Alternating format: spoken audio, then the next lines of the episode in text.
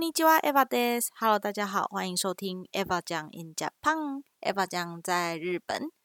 今天我们的 Podcast 也来到了第八集，也就是说，我的 Podcast 也其实做了两个月了。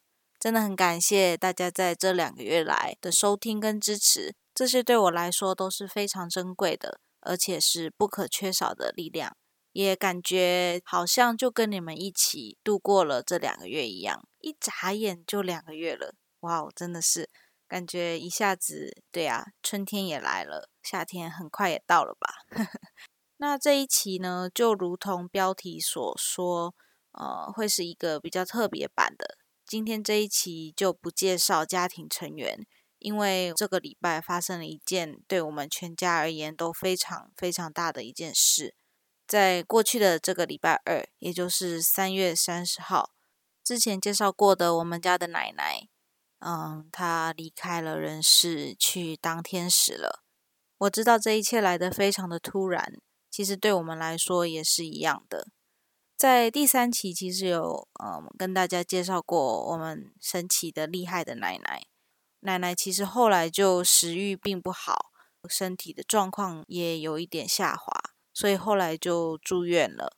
其实这并不是奶奶第一次住院，在过去的好几年中，奶奶也有因为其他的呃受伤啊，或者是生病有住过院，但每次都会康复，并且会起死回生的感觉。这一次我们也是很期待奶奶回来，我们也把奶奶的棉被啊那些都洗好，准备好，想要欢迎她回来。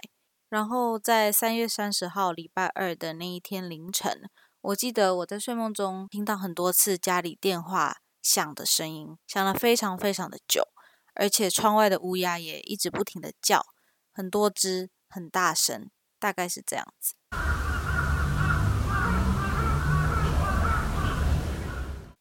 那天凌晨的乌鸦其实叫的比这个还要大声很多。然后我记得那时候的我在睡梦中迷迷糊糊，甚至被吵到有一点生气，而且我还以为是天亮了，鸟在叫。后来呢，起来上厕所，看手机才发现，哎，其实才三点五十一分而已，好像楼下有亮着灯。依稀迷糊之中，听见了我们家 Marco 讲，在跟爸爸妈妈说 “Okyosuke k u d a s a 呢”，就是出门小心。感觉好像就是。爸爸妈妈要去医院了，应该是收到医院的电话，可能奶奶有什么事情发生了，或者是要动手术之类的。但我没有想太多，后来又睡着了。早上六点起来之后，我决定去晨跑，因为很久没有跑步了，状态反而还不错。同时在樱花树下跑步的感觉也是蛮不错的一个体验。只是我没有跑很久，因为家里那一天早上。爸爸妈妈不在，也没有人准备早餐。我跟 Marco 讲，就决定我们来做早餐给大家吃。但是后来回来之后，我还来不及拉筋伸展，就在外面遇到了从医院开车回来的欧卡桑。那时候隔着车窗问欧卡桑说：“我爸讲大就不？”我爸讲没事吧？欧卡桑一脸疲惫的下车之后，告诉我说：“那库纳达奶奶已经离开了。”在欧卡桑的车子之后是另一台白色的中型车，然后托桑爸爸下了车，同时下车的还有穿着正装、貌似是处理死者的公司的两位职员。然后我们全家人后来就从厨房啊，从楼下到玄关去迎接终于回到家的欧巴酱。专职人员就那样一前一后拎着棉被、布袋一样的被团。从外面将奶奶带了进来。那时候我站在门口看着他们拎着那个布团，里面抱着奶奶。我突然觉得很无力，原来奶奶那么那么娇小。然后我们把奶奶放在了合适，大家就跪坐在奶奶的身旁。奶奶已经离开了，我在心里对自己说。我们蹲坐在奶奶身边，告诉奶奶说欢迎回家。那一幕其实真的很感人。不自觉的眼泪就涌出来。那时候的我运动完，戴着鸭舌帽，我跪坐下来，握着奶奶的手，还有一点温度，还有一点冰凉的感觉。我握着她的手，眼泪就这样哗啦啦啦的一直流下来。脑中那时候不断的闪烁出跟奶奶的各种回忆的画面，她的笑容，我们一起做过的料理，以及各种谈话的内容。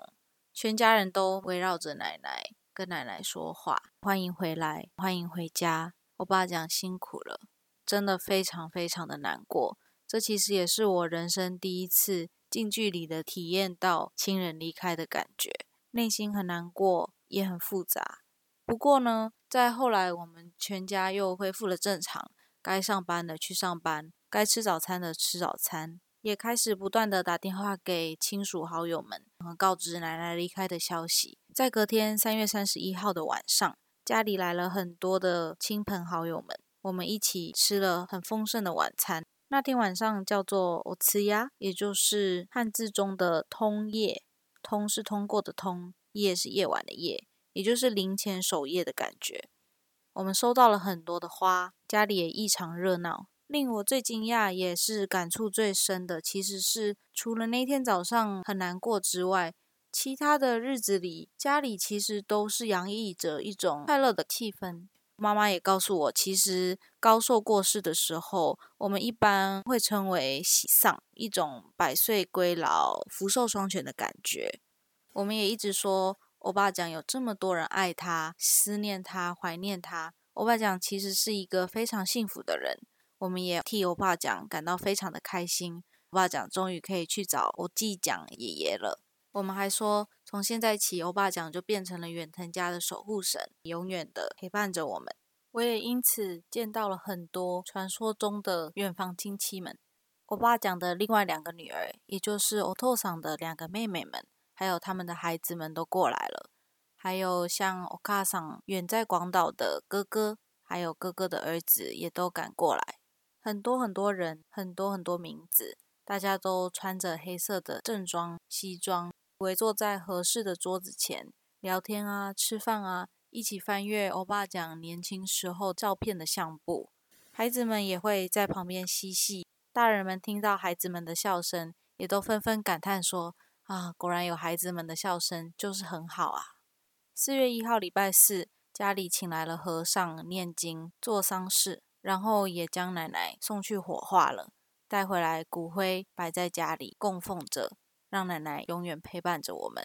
虽然说现在只要想起奶奶离开的消息，还是会感到非常的难过，但是我真的很感谢有这样的经历跟这样的体验，让我感受到其实死亡也是生命的一部分，其实并没有那么恐怖，而且还学到了更应该珍惜好当下的每一天，不要做出会后悔的事情，应该要好好珍惜身边的人，及时的表达爱跟感谢。在上个月奶奶住院之前，我有一天还有问奶奶说，最重要的一个词是什么呢？那时候奶奶想了想，她说是一生おいしくいただく，一生美味的享用美食，一生美味的吃。在这之后的每一天，包括这几天 吃饭的时候，在感叹料理很好吃，我们说着おいしいおいしい的时候，都会想到奶奶，这真的很重要。应该要对生命中、生活里这些微不足道的小事，永远保持着一个感激、感恩的心。这是奶奶生前教会我们的一件很重要、很重要的事情。我很开心，也很感激，可以有机会住在远藤家， 并且跟奶奶度过了这么美好、这么快乐的两年时光。谢谢奶奶，也谢谢你们收听这一期。可能比较沉重，但我还是希望能够传达一份我在最近这几天强烈感受到、学习到的一种一种豁达、坦然、积极的去直面以及拥抱人生重要课题的想法跟心态吧。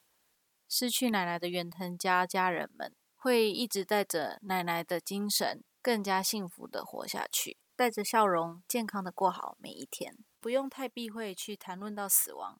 因为死亡其实并不可怕，可怕的是一直沉浸在死亡的悲伤里，又或者是在死亡来临之际，才发现自己原来很后悔，没有及时行乐，没有及时跟身边的人表达爱跟感谢。我想这是我在日本，在远藤家学到的非常有意义的一堂课，多好啊！好的，那十一分钟也差不多了，这十一分钟真的每次都过得非常的快呢。下一集呢，我们会重新回到对家人的介绍，这一次应该就是会介绍孩子们了。那我们就下周末再见喽，拜拜，加呢。